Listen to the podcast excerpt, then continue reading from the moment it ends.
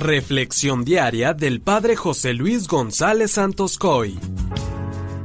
Hoy quiero compartirles la alegría que como cristiano y sacerdote siento al celebrar la fiesta litúrgica de mi tío abuelo, que fue sacerdote, el beato Fortunato Velasco Tobar, y que en la guerra civil española fue martirizado.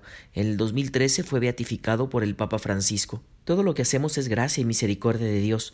Los caminos de Dios son incomprensibles, sin embargo, nos conduce por donde mejor nos conviene para nuestra salvación. Hoy quiero contarte la historia de mi tío, el Padre Fortunato, quien era un hombre bueno, alegre, servicial, y Dios, por su misericordia, le permitió el martirio. Fortunato nació el primero de junio de 1906 en el pueblo de Tardajos, España, en el seno de una familia profundamente religiosa. Sus padres, Francisco y Felisa, tuvieron una familia de 17 hijos, algunos muertos al poco tiempo de nacer, pero siempre la reunión familiar era un ambiente de fiesta y alegría. Desde pequeño, Fortunato se caracterizó por ser alguien de una máxima simplicidad en lo que hacía y con una máxima alegría en todo. Resaltaban en él las virtudes domésticas de la obediencia y el trabajo, la oración y la piedad, la austeridad y la disciplina. El cuidado del campo y del ganado fue una tarea que también compartió con todos sus hermanos. Todo lo hacía en obediencia, bien hecho y nunca exigía nada en compensación. A los trece años entró en el seminario de los misioneros paules. Durante su estancia en el seminario, Fortunato nunca deslumbró por su ciencia ni por sus letras, ni por nada que saliera de lo ordinario, sino por su rectitud, su bondad y por la responsabilidad con que hacía lo que se le mandaba y evitaba lo prohibido.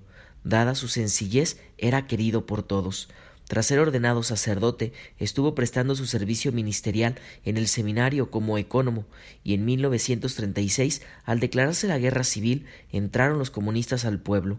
El superior del padre Fortunato dio orden de dispersarse, pero el padre Fortunato sentía la responsabilidad de la casa del seminario, se quedó a custodiar el sagrario y esta casa. Lo tomaron preso y estando preso en la cárcel, dijo Yo ya me he ofrecido a Dios para que se haga su santa voluntad. Lo presionaban sus verdugos para que renegara de Cristo, pero él se mantuvo firme y fiel al Señor. Le concedieron un mes de libertad condicional para probarlo, a ver si intentaba salir del pueblo, pero el padre Fortunato, triste, decía No he recibido el martirio porque no he sido encontrado digno de esta gracia. Pero un mes después lo volvieron a tomar preso, lo laceraron y antes de ser fusilado oró por sus asesinos, los perdonó públicamente y cuando gritó Viva Cristo Rey le dieron un tiro en la cabeza. Tan solo con treinta años de edad alcanzó la palma del martirio.